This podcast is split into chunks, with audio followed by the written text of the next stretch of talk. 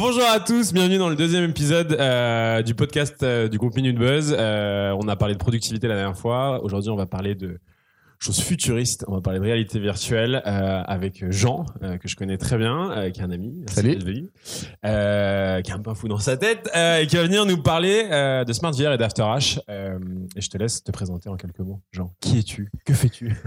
Donc Jean Mariotte, je suis le cofondateur de Smart VR Studio. Donc c'est un studio qui est dédié à la réalité virtuelle. On s'est créé il y a deux ans. On est quatre cofondateurs. On a une euh, grosse croissance depuis deux ans et euh, bah, la grosse nouveauté, c'est qu'effectivement, il y a un mois, on a sorti un des premiers jeux mondiaux euh, e-sport VR qui s'appelle After H. Donc, on est tous excités.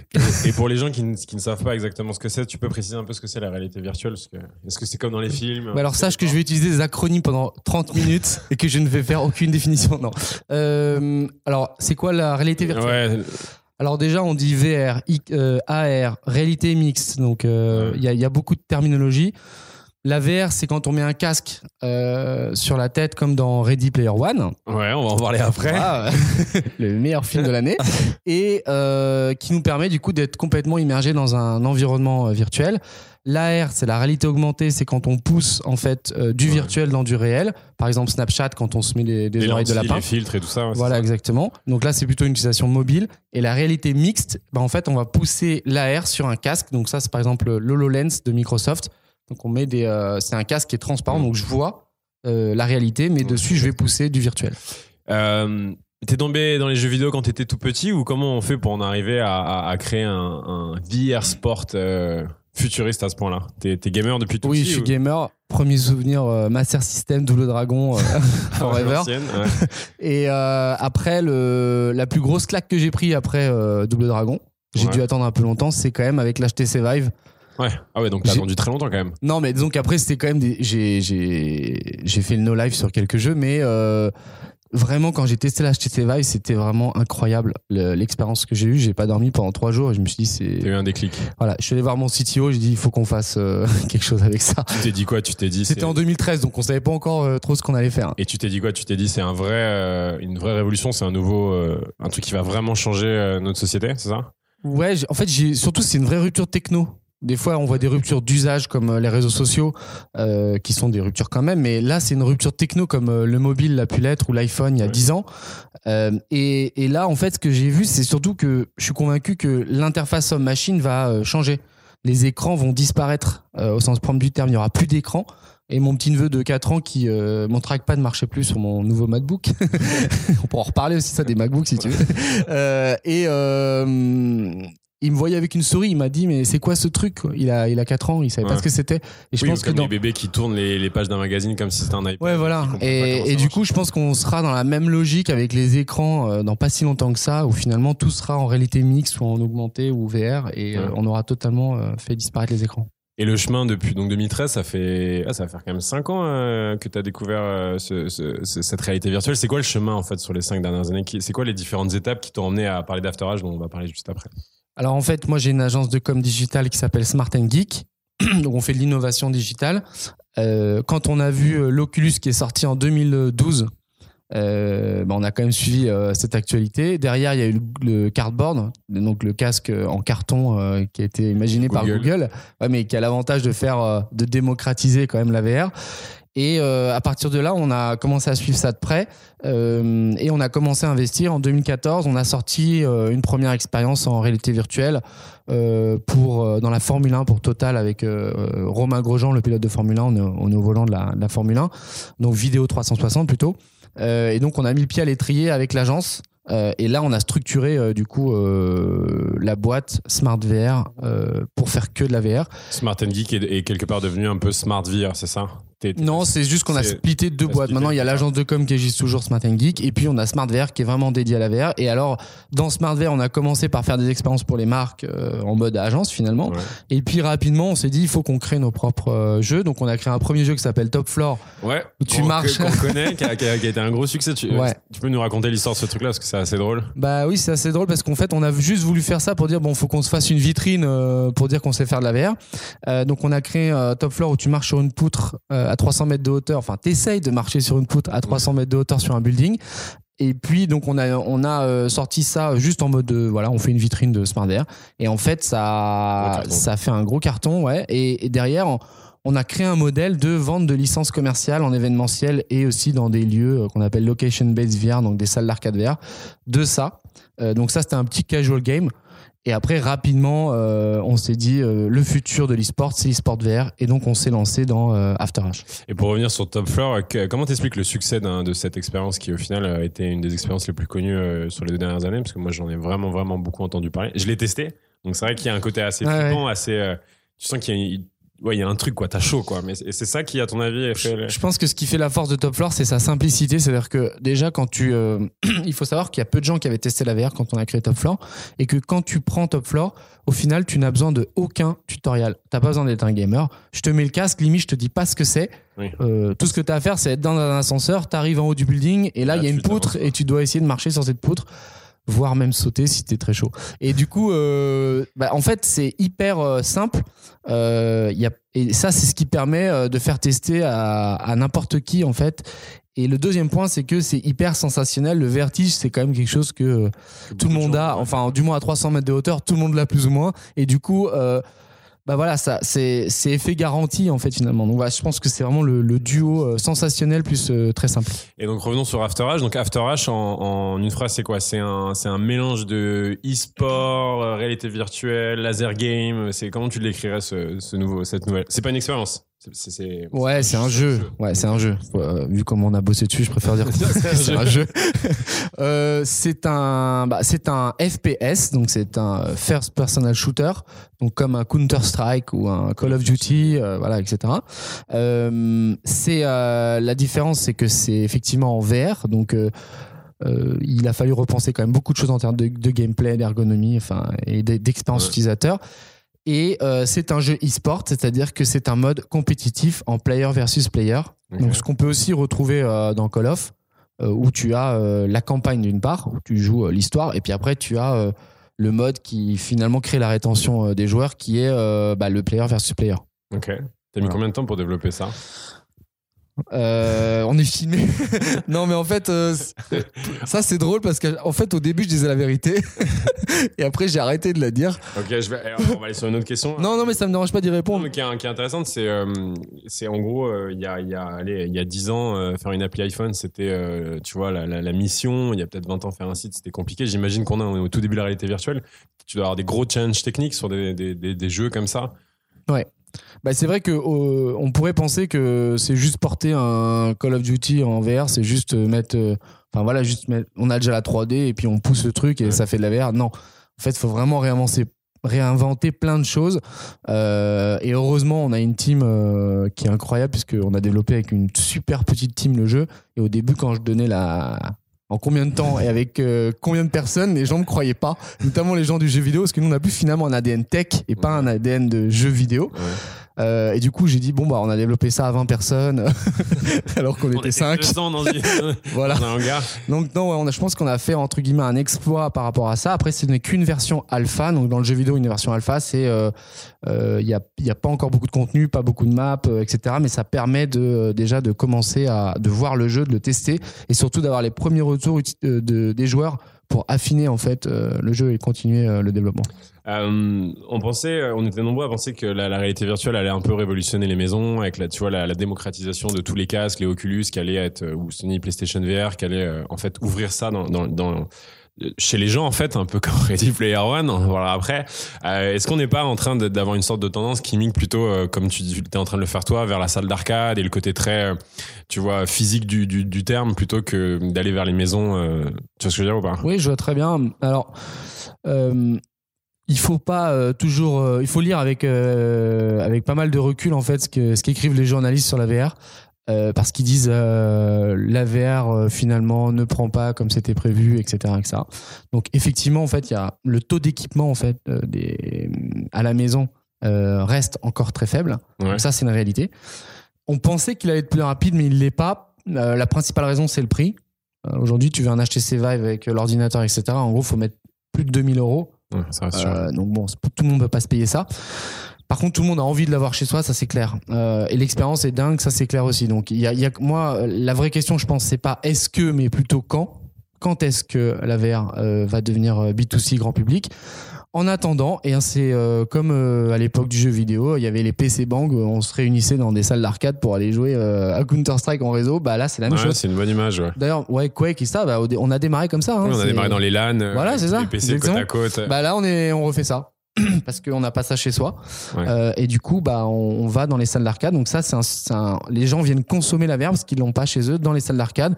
C'est un énorme phénomène euh, dans le monde. Et nous, du coup, c'est euh, là-dessus qu'on base notre business model aujourd'hui. Très bien. Il y a une phrase que tu as dit dans les nombreux articles que tu as eu. Je pense que les joueurs VR e-sport vont devoir avoir un entraînement physique euh, plus poussé que pour jouer simplement à Counter-Strike ou Call of Duty. C'est vrai que dans ton, dans ton nouveau jeu, là, la dimension qui est importante, et j'y ai joué, hein, ça donne chaud, c'est qu'il y a une dimension physique euh, qui n'existe pas forcément dans le e-sport. Et toi, tu dis que ça va. euh, ça va être quelque chose de vraiment différent et que limite on aura euh, des ex-GIGN qui vont débarquer dans les tournois ou des mecs qui dans les gaming outs. Les dans les gaming outs. Ouais, c'est- en fait c'est une c'est une vraie diff parce que même si demain euh, donc dans les quelques années ton jeu sera je pense extrêmement poussé et ce qui fera la différence c'est à la fois la technique mais aussi euh, le physique quelque part. Parce que pour y avoir Ouais. il faut se baisser, faut quoi, tu vois. Et en plus, c'est même pas moi qui l'ai dit. Il faut le porter premier. ton flingue là, ton flingue Ouais, ouais. il pèse une tonne. Ah, ça va, c'est un gun en plastique qui pèse euh, 500 grammes. C'est vrai que c'est pas, enfin, c'est pas habituel quoi d'avoir. Non, un- non, c'est vrai. Bah, Il y a Sesco qui est un, jou- un pro gamer de PUBG. Donc un, un jeu Ouais. qui, qui marche assez bien en ce moment, qui est venu faire un show match. On a fait un, avec l'équipe Millennium. Euh, il est sorti, il était rincé et il a d'ailleurs fait une, euh, une interview à la télé. Il a dit euh, ouais ça c'est fatigant. Et effectivement, euh, les pro gamers aujourd'hui s'entraînent 8 à 10 heures par jour sur les jeux et devant un ordinateur sur des Ouais. jeux classiques. Donc là, imagine en VR, euh, je pense qu'effectivement ça va changer. Euh, quand on va devoir euh, monter sur un niveau pro gamer, il va y avoir de l'entraînement physique qui va être couplé à l'entraînement sur le jeu vidéo, c'est évident. Ça, c'est génial. Euh, bon, moi, j'aime beaucoup évidemment tout ce qui a été virtuel et les courses de drone, tout ça, je trouve que c'est assez excitant. Ou même Ready Player One, on en parlera juste après, euh, que j'ai beaucoup aimé, que je sais que toi un peu moins. Euh, Il y a des articles qui disent que les courses de drone auront plus d'impact que les courses de F1 dans 10 ans, que tu vois, c'est une nouvelle évolution de la société. Tu penses que les, les- le VR sport euh, détrônera le football un jour et qu'il y aura des, des compétitions un peu plus euh, importantes? En fait, on n'a pas attendu euh, la VR pour que l'e-sport détrône euh, les compétitions. En fait, c'est si on regarde la compétition de League of Legends, Ouais. ils sont devant le- la ligue de baseball et de basket. C'est 43 millions de personnes. Donc, Ouais. et je crois que le baseball c'était 42 ou 41. Donc, il- donc aujourd'hui, League of Legends a tracté plus de gens que le baseball aux US. C'est dingue. Donc, euh, on est déjà dans un phénomène de société. Alors pourquoi en Mais fait qui, on- qui est pas assez. Enfin, tu vois, on Ouais, mais pas. une raison, une seule. C'est pas la télé. Ouais, c'est sûr. Mais encore, je dis ça parce qu'il y a euh, notamment en France euh, Webedia qui a créé euh, ES1, qui est une, chaîne e-sport. Ouais. Donc là, ça commence à passer à la télé. Donc c'est une chaîne payante, machin, etc. Mais donc ça y est, ça, ça commence à Canal Plus à son premier euh, mag e-sport. Donc petit à petit, et après, les marques vont euh, commencer à investir dans l'e-sport. Et donc, on aura tout l'écosystème. euh, voilà. Mais moi, euh, quand je vais à des événements e-sport, les joueurs connus, là aujourd'hui, bah, il y a des joueurs et les casters, parce que comme c'est de l'e-sport, il y a des commentateurs et donc des youtubeurs qui commentent les matchs et même eux sont presque plus connus que les joueurs et bah, il y a Gotaga notamment qui est joueur et en même temps qui, euh, qui stream beaucoup il a passé les 100k views en simultané euh, sur son stream donc on est quand même dans un en France c'est quand même euh, Ouais, c'est quand même assez dingue. ouais. c'est dingue Ils ont des scores assez fous. et 100K en simultané, enfin, tu sauras mieux que moi ce que ça donne après en, en viewer unique derrière. Voilà. Et euh, mais donc donc le, le truc c'est c'est se dire qu'un peu comme dans le film Gamer avec Gerard Butler, il y aura des énormes compétitions dans des arènes où en fait les mecs seront ultra affûtés, viendront, mettront ton casque et, le flingue et tu verras ça. Un- un Pour le coup, Ready Player. One, je pense qu'ils ont la bonne. Enfin, le film propose une vision assez, euh, je pense, réaliste de ce que de ce qui va C'est un arriver. futur réaliste euh, pour toi Ready Player One? Ouais, carrément. Ouais, Ouais. Le côté on Sauf est plus- euh, le tapis, et, enfin la, la tête du casque et le machin, etc. Je pense qu'on aura plutôt un trip Matrix plutôt que se brancher sur les yeux. On va, on va générer du rêve. Ok. Je pense qu'on sera créateur de rêve dans le futur. Ça, c'est Mais donc pour toi, c'est un futur proche, c'est-à-dire que dans, dans peut-être 10, 15, 20 ans, tu penses qu'on aura ce phénomène de gens qui euh, préféreront à se connecter sur une réalité virtuelle? C'est pas flippant quelque on part sera pas obligatoirement dans des mobilhomes, euh, etc. Euh, les piles. C'est pas- Les piles. voilà. Mais il n'y a pas besoin. En fait, le truc, c'est qu'il n'y a pas besoin que le monde réel soit euh, complètement euh, euh, mort pour qu'on puisse s'intéresser à ce genre de jeu. C'est hyper addictif. Même des World of Warcraft, etc. Il y a des gens qui ont passé des. Il y a des gens qui se sont mariés sur World of Warcraft déjà. Mais il y a, Ah oui, oui, bah ça c'est sûr. Mais tu penses pas qu'il y a une, une c'est un peu flippant quand même de se dire que, enfin moi, c'est quelque chose qui me dérange pas trop, mais je sais que dès qu'on parle un peu de ces, ces phénomènes-là, ou quand tu sors du film Ready Player One avec des amis, ils disent ouais mais putain j'espère que ça ira jamais. Tu te rends compte le bas, on sera tous dans des oasis euh, géantes. Toi c'est quoi ton, ton positionnement là-dessus? C'est flippant pour toi ou c'est c'est le sens je- de l'histoire et on peut rien y faire et Moi, je suis contre euh, tous les extrêmes. Et je pense que les extrêmes, c'est pas bon dans un sens ou dans l'autre. Du coup, euh, ce genre de ce genre de jeu en fait n'est pas du tout un pour moi un, un souci, mais effectivement, euh, c'est l'extrême qui peut être un, un problème. Donc la consommation à l'extrême. Effectivement, dans Ready Player One, tu vois qu'ils font que ça de leur vie parce qu'ils ont rien d'autre à faire euh, dans la vie réelle. oui ça ça montre le côté. C'est juste l'équilibre en fait qui est à mon avis important, mais en soi, euh, c'est pas le jeu qui est euh, qui est mauvais, c'est l'utilisation qu'on en fait. Ok. Euh, donc After H, on peut le tester dans une salle, je crois, à Paris et chez toi, de mémoire. Ouais. Voilà. Mind Out, Mind rue Out. Turbigo. Rue Turbigo, allez-y. Euh, c'est quoi les prochaines étapes pour After H Euh, Il y en a beaucoup. Alors en fait, euh, déjà, on est là, on est en version alpha, donc on a installé dans une centaine de salles dans le monde euh, le jeu, euh, donc qui est joué euh, par. euh, Donc si on peut jouer à 4, c'est ça? on peut jouer à 8, À 8 4 contre 4. Donc tu peux aussi jouer à 2 contre 2, mais c'est un peu moins sympa. Ouais. Euh, donc là, c'est la version alpha qui tourne dans les salles. Et euh, on est en train de développer la version bêta, donc euh, qui sera euh, comme l'accès anticipé au, au jeu et qui sera sur notre store du coup pour le Store, avec Steam Non?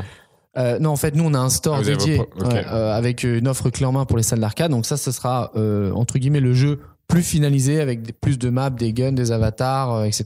Plus de modes de jeu. Ce sera la première version. Après, on fera des releases tous les mois. Euh, et effectivement, on a aussi euh, le Steam qui va sortir euh, PS4 VR et euh, Viveport euh, dans l'année. Bien. Et jeux free to play. Et euh, à quand les tournois euh, After H euh, nationaux où on pourra avoir un classement, s'affronter avoir- Ouais, bah ça c'est intéressant parce que ça c'est vraiment un sujet qu'on veut vraiment pousser. Euh, J'espère qu'on pourra lancer la première ligue After H euh, en septembre. Et il y aura un cash prize, donc on pourra on pourra déjà commencer à gagner sa vie euh, si on est pro gamer d'After H. Et puis, euh, bah en fait, je pense que ça va arriver assez rapidement, mais il faut qu'on ait un réseau de salles d'arcade, notamment en France, parce que c'est finalement ces salles-là qui vont être euh, des étapes dans la dans le championnat et dans la ligue en fait euh, qu'on va créer. Donc on est en train de mailler en fait la France avec des salles. Et derrière on va faire un tournoi où on va se déplacer de salle en salle pour faire des, des qualifiers euh, etc et la grande finale chez Milbuzz. Bah écoute, pourquoi pas. Mais c'est vrai qu'on on oublie souvent qu'il y a des gens qui gagnent leur vie en e-sport, euh, même plutôt pas mal, mais pas trop en France. Si, en France, ça commence un peu ou En France c'est un dans peu quel jeu tu, dans quel jeu tu gagnes de En France soit tu es au SMIC soit tu es je crois que les, les meilleurs joueurs euh, gagnent 200 000 euros. Bon, ce qui est déjà correct. Ce qui est déjà très correct. Aux US c'est 700 000 et puis en Corée euh, c'est euh, C'est la folie. ouais, c'est la folie. Et c'est sur quel jeu Vaut mieux être C'est quoi les euh, jeux, pro a- gamer que joueur de foot en Corée. Bah, euh, c'est quoi les jeux? C'est il y a LOL, c'est ça, le League of Legends. League of Legends, en ce moment le jeu qui buzz à fond c'est Fortnite. Ouais. Il y a des mecs qui gagnent leur vie là-dessus. Ah, euh, ouais, en fait, c'est- très récent. Donc, l'écosystème e-sport de Fortnite euh, est encore euh, assez jeune. Donc, il y, a- il y a des compétitions, mais il y, a- il y a des cash price en fait. Donc, si tu veux, euh, quand tu gagnes une compétition, tu gagnes de l'argent. Donc après, c'est comme un joueur de poker en fait. En fait, c'est un super outil de com pour les jeux de faire des tournois avec des cash prizes, non? Parce qu'au final, ça donne aux gens envie de jouer et ça démocratise, ça, ça fait une belle com, quoi. Ouais, et, et ce qui est fou, c'est que bah, généralement, c'est même pas forcément les éditeurs qui organisent ces compètes. Donc, euh, il y, a, Ouais. y, des- il y a des organismes euh, dédiés qui sont euh, qui organisent des compétitions sur des jeux. Mais par exemple, Fortnite, donc moi, bon, j'y ai jamais joué, mais j'en entends parler partout. Moi, j'y joue beaucoup. Ouais. mais c'est, comment t'expliques le succès d'un jeu comme ça? J'ai l'impression que depuis euh, quelques mois, on entend parler que de ça, quoi. Euh, Fortnite, en fait, c'est il y a deux choses. Euh, c'est que bon, en termes de gameplay, ils ont copié quand même deux jeux qui faisaient la même chose. Le premier, c'est H1Z1. Le concept, c'est on est 100, on est balancé sur une île en parachute. euh, à poil et euh, tu dois euh, trouver des guns des trucs et c'est le dernier survivant qui gagne Mort subite, quoi. voilà donc ça c'est déjà le gameplay est sympa mais c'est pas eux qui l'ont inventé c'est un jeu c'est d'autres jeux sauf qu'ils étaient buggés euh, qu'il y avait des problèmes quand on fait un jeu e-sport c'est c'est important qu'il n'y ait pas de soucis d'équilibrage de bugs etc. Euh, derrière il y a eu PUBG qui est sorti qui est euh, très réaliste Euh, et Fortnite qui a pris le parti pris euh, d'aller sur un mode plus cartoon, plus arcade, avec des parties plus rapides, etc. Et ils ont rajouté aussi un truc de construction. Tu peux construire des murs euh, et te faire ta, tes barricades tout seul, ce qui rajoute. moi au début j'aimais pas, mais au final je pense que ça rajoute quand même pas mal de gameplay et ça varie le gameplay. Et ils ont vraiment réussi ce truc et surtout PUBG est à 30 euros, d'accord? Fortnite est gratuit. Donc ils ont Mhm. en 4 mois raflé. quel éditeur Fortnite? Euh, c'est Epic Games, c'est ceux qui ont fait euh, Unreal Engine. Donc c'est un moteur de, c'est aussi eux qui ont fait euh, Unreal Tournament, qui est connu, Ah oui. et d'autres jeux, d'autres beaux jeux. Un peu des news sur le marché, il y a l'Oculus 2 qui doit sortir, si j'ai bien lu, quelque chose comme ça. Ouais. Nos grosses nouveautés ou pas, non. C'est juste qu'il va être moins cher. Comme l'iPhone accessible. 10. quoi. Non, je- euh, les nouveaux casques, on les a testés, euh, nouveau Vive, etc. c'est c'est Euh, Il y a le nouveau Vive qui arrive aussi là. Ouais. Euh, c'est mieux en termes de résolution, mais c'est pareil, c'est on est dans une évolution, on n'est pas dans une rupture.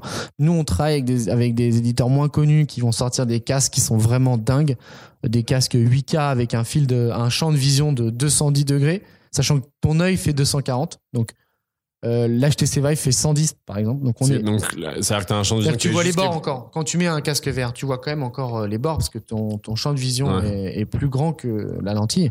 Là, on est sur des casques où euh, on, on voit quasiment plus les bords. Donc on- l'immersion est de plus en Et, plus. euh, et global, ouais. ouais. Mais ça, ça reste des trucs très haut de gamme euh, qui seront pas forcément. Ouais, le casque est à 3500 euros. Enfin, voilà. Mais c'est donc on est dans du B2B, mais voilà, moi c'est des trucs comme ça qui m'excitent plus qu'en termes de nouveautés. Et après, il y a des casques autonomes, notamment Oculus et, et Vive vont sortir leurs casques autonomes. Donc Ça s'appelle autonome, euh, qui sont pas connectés à un ordinateur et t'as même pas besoin de mettre un mobile. C'est tout est intégré dedans. intégré Parce dedans. que là, Et autour de 200 euros, ça va coûter. Parce que là, en fait, t'es obligé d'être relié au plafond, ça, par un fil et d'être connecté à un ordi, quoi. Ouais, voilà, le, le dispositif est lourd.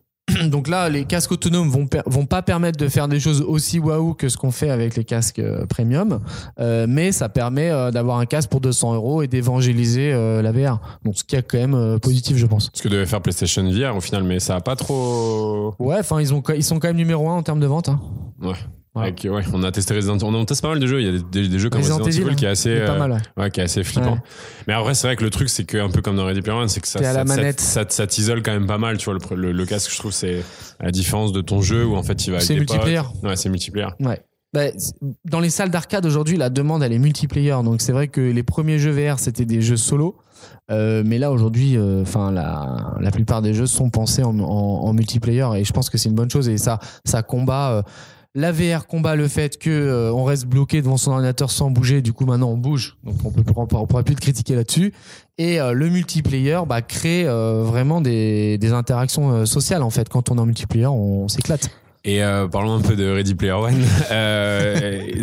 Qu'est-ce qui, qu'est-ce qui, enfin après, tu peux me dire si t'as aimé ou pas le film, mais est-ce que tu penses que euh, les After H en fait sont les premières briques vers la création de mondes virtuels, plus, tu vois, euh, ce qu'on a toujours rêvé, les secondes lives qu'on on a tous dit un jour on sera, on aura des avatars et on vivra dans des. Tu penses que c'est des choses qui sur lesquelles on, on va aller? Ah oui, non mais c'est évident. De toute façon, même Facebook le dit. On sera plus euh, sur Facebook, mais on sera dans Facebook dans pas si longtemps que ça. Et, et euh, bah, le, le Oasis, c'est euh, c'est ce que veut faire euh, Mark Zuckerberg, clairement. C'est son objectif. Créer un deuxième monde, quoi. Créer un réseau social euh, qui est en VR. Donc, euh, plutôt que de se parler sur un, un écran d'ordi. Ou, un- Mais au début du film, quand il shoot là pour aller cho- choper l'artefact, c'est un peu After H. C'est tout le monde se désingue. euh, Ouais, le Doom. euh, Doom, euh, le le- Planet of Doom. Planet of Doom, ouais, ouais, bah, oui, oui, c'est. De toute façon, le shooter aujourd'hui, c'est. euh, tu regardes le top 10 des jeux vidéo, c'est des shooters. Donc, effectivement, le shooter, c'est un truc qui marche. L'homme est pas fait pour faire la paix, mais c'est la guerre, a priori. Et, et là, le truc, c'est que c'est un mix entre Second Life et, euh, pour ceux qui connaissent, euh, qui a d'ailleurs sorti son plugin en VR il y a pas si longtemps que ça, et, euh, et plein d'autres trucs. Et du coup, voilà, on, on va passer d'un monde à l'autre euh, à travers un monde virtuel. Et je pense que c'est assez réaliste dans la vision et ça arrivera. Aujourd'hui, pourquoi ça n'existe pas? Parce que techniquement, en fait, on n'est pas capable de gérer autant de players connectés en même temps. Euh, donc il y a des vrais euh, derrière ça, il y a quand même des choses techniques. Euh, T'as, mis- déjà mis ton Easter eggs dans After H ou pas Pas encore. Euh, des petites questions pour la fin. Ton film préféré, c'est quoi? Interstellar. Très bon choix.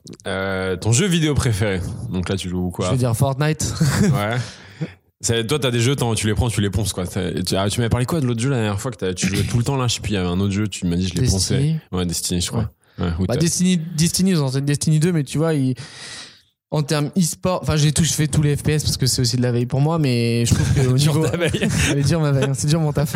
Euh, Destiny 2 était, je pense, à moins bien marché parce qu'ils ont moins pensé le mode e-sport que euh, Ouais. Fortnite. Fortnite, c'est vraiment pensé e-sport et, et c'est vraiment fun.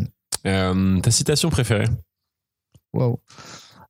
Euh, le pessimisme est d'humeur, l'optimisme est de volonté. Très bien. Et cette question que j'adore, qui, est, euh, qui, est- qui peut être assez complexe, mais qui est intéressante. Pourquoi tu fais tout ça? Pourquoi tu fais After Hours? Pourquoi tu fais ce Pourquoi pas Pourquoi- pourquoi- Ouais. Ouais, bon, ça, c'est la- ça, c'est la- Euh, Merde. Pourquoi tu fais tout ça? C'est c'est quoi la, la, la vision de, de- Moi, ce qui me drive, c'est la liberté et le fait de ne pas avoir de plafond au-dessus de moi. Et c'est pour ça que j'ai jamais été salarié, enfin quasiment jamais. J'ai fait 8 mois, je pense. Ouais. Euh, c'est vraiment ça. Et, et c'est hyper excitant de, de se dire que, euh, que peut-être After H euh, peut devenir un futur League of Legends et qu'on est au début d'une aventure incroyable, etc. Donc moi, l'aventure entrepreneuriale, euh, c'est la liberté. Et avec la VR, j'ai couplé liberté et passion. Donc euh, c'est comme tu me disais, euh, monte un business dans le kitesurf, parce que c'est aussi quelque chose Oui. que j'adore. Ouais. Aujourd'hui, euh, j'ai deux passions, kitesurf et jeux vidéo. Et il se trouve que bah, dans le jeu vidéo, je suis en train d'en faire aussi mon métier. Donc c'est dans, génial. dans cette réalité virtuelle, tu as une sorte de liberté créative, tu te sens illimité en fait, c'est ça? Dans, ta, dans la vision du, du truc? Ouais, ouais, et puis surtout, quand on a lancé ce jeu euh, After H, enfin, tu vois, le nombre de gens qui nous ont dit euh, faut pas faire comme ci, faut pas faire comme ça, euh, faudrait mieux faire ça, ça marchera pas, ça, ci et ça. Et au final, on voit le l'engouement qu'il y a autour du jeu. Euh, si j'avais été dans une boîte, euh, dans une grosse boîte de jeux vidéo, bah, il y aurait forcément eu un boss qui m'aurait dit non, pas comme ci, pas comme ça, comme ça, ça. Et au final, là, on a fait voilà comme on le voulait, comme on, comme on le pensait. Et voilà, donc c'est ça la... c'est pour ça qu'on fait ça. C'est c'est pour ça qu'on a créé nos boîtes et qu'on n'est pas dans et qu'on n'est pas dans des grosses boîtes euh, alors qu'on pourrait l'être. Très bien. Euh, Est-ce que tu as un petit mot de la fin, quelque chose à, à partager aux gens qui nous écoutent? Euh, oui, euh, veux- allez tester la VR euh, si vous si vous en avez l'occasion euh, et ne euh, faites attention à ne pas aller tester du contenu type avec beaucoup d'accessoires comme on voit parce que potentiellement vous allez tomber sur des trucs bas de gamme avec du contenu qui vont vous donner la nausée et ça c'est quelque chose qu'on essaye de se battre contre ça mais la qualité du contenu associé à ce qu'on fait peut donner euh, si c'est mal fait ça donne la nausée et ça en fait c'est vraiment un, un point noir pour nous c'est qu'on a une mauvaise pub à cause de créateurs de contenu qui font pas attention à ce point donc allez renseignez-vous avant d'aller tester de la VR allez tester du bon contenu euh, Et et le, meilleur moyen, dingue. le meilleur moyen pour la tester, c'est quoi? C'est des salles d'arcade à Paris, c'est ça? Quand Ouais. t'es- Les salles d'arcade, euh, généralement, elles n'ont aucun jeu qui, qui font du motion sickness parce qu'elles sont au courant de ce point et qu'elles elles sont assez intransigeantes sur le sujet. Ouais. Ok. Et si t'habites pas dans une grande ville, c'est quoi l'alternative? C'est un PlayStation VR. Tu prends la SNC Ah non. bah non. Ah non, pas y aller. grave. Euh, non, mais à- à- dans les grandes villes, euh, j'imagine c'est assez facile l'accès à la réalité virtuelle. Mais quand t'es hors grande ville, c'est quoi? Il te reste que le PlayStation VR ou d'acheter toi-même ton propre matériel? Bon, en fait, euh, oui, c'est sûr que, enfin, il y a quand même beaucoup de villes qui commencent à s'équiper et même des, des, des, des lieux euh, dont tu pourrais pas soupçonner. En fait, Euh, aujourd'hui, ce qu'il faut savoir, c'est que tous ceux qui ont un laser game, un karting, un bowling ou même un, truc de loisir, commencent à se dire, je vais réserver un espace pour faire euh, de la VR. Donc là, on est en train d'avoir. C'est là où t'interviens. C'est là où. euh, bonjour. Bonjour. Euh, j'ai quelque chose. Euh, donc là, ça va euh, exploser. Il y avait une salle d'arcade il y a un an. Il y en a presque plus. Il y en a plus d'une centaine en France aujourd'hui. En- un an. Donc euh, Qui propose des expériences de réalité virtuelle. ouais. Donc euh, ça va très très vite. Qui vont de Top Floor à maintenant ton After Hours ou d'autres d'autres choses euh, qu'on Ouais, a pu voir. Il y a aussi, j'ai vu les escape games maintenant qui s'y mettent pas mal. Escape Game VR, il y a beaucoup de choses. ouais. Euh, Il y a Escape Lab à Paris qui a, un- qui a des escape games, aussi un Escape Game VR. Il y a, il y a, ouais, ça, ça bouge bien. Nous, on a beaucoup de demandes de, de gens qui font de l'escape game qui viennent nous voir en disant je veux créer un Escape Game VR et, et aidez-nous à ça. Donc, on Ouais, a- donc ton, mot c'est attention aux a priori, tester avant de vous faire. Ouais, faites-vous votre propre opinion, mais faites-vous votre propre opinion avec du contenu euh, de qualité. Donc renseignez-vous. Généralement, quand on regarde euh, le programme d'une salle d'arcade, vous voyez les jeux qu'il y a. Et derrière, vous avez euh, Google euh, qui vous dira très vite si ce jeu est bien ou pas, hein, ou s'il génère du motion sickness. Parce que c'est vrai que c'est dommage quand même d'avoir euh, de la nausée la première fois Ouais. qu'on teste la VR. Ça nous. euh, Ou de se limiter au Samsung VR ou au cardboard. Ouais, Et- voilà. Après, euh, Samsung font des très belles choses, mais clairement, euh, les casques, enfin les casques virtuels avec des téléphones mobiles, aujourd'hui procurent une expérience super bas de gamme par rapport à ce qu'on peut vivre. Donc c'est c'est quand même dommage de s'en priver. Trop bien. Merci Jean pour ton temps. C'est trop un plaisir de t'avoir. Testez absolument euh, After VH. Euh, Il y a une salle After à Paris. H. After H. After H. Euh, Il y a une salle à Paris qui s'appelle Mind Out. Mind Out. Euh, et sinon, n'hésitez pas à envoyer un mail à Jean. Vous trouverez son contact en ligne et il vous fera tester avec grand plaisir. Merci. Avec plaisir. Merci.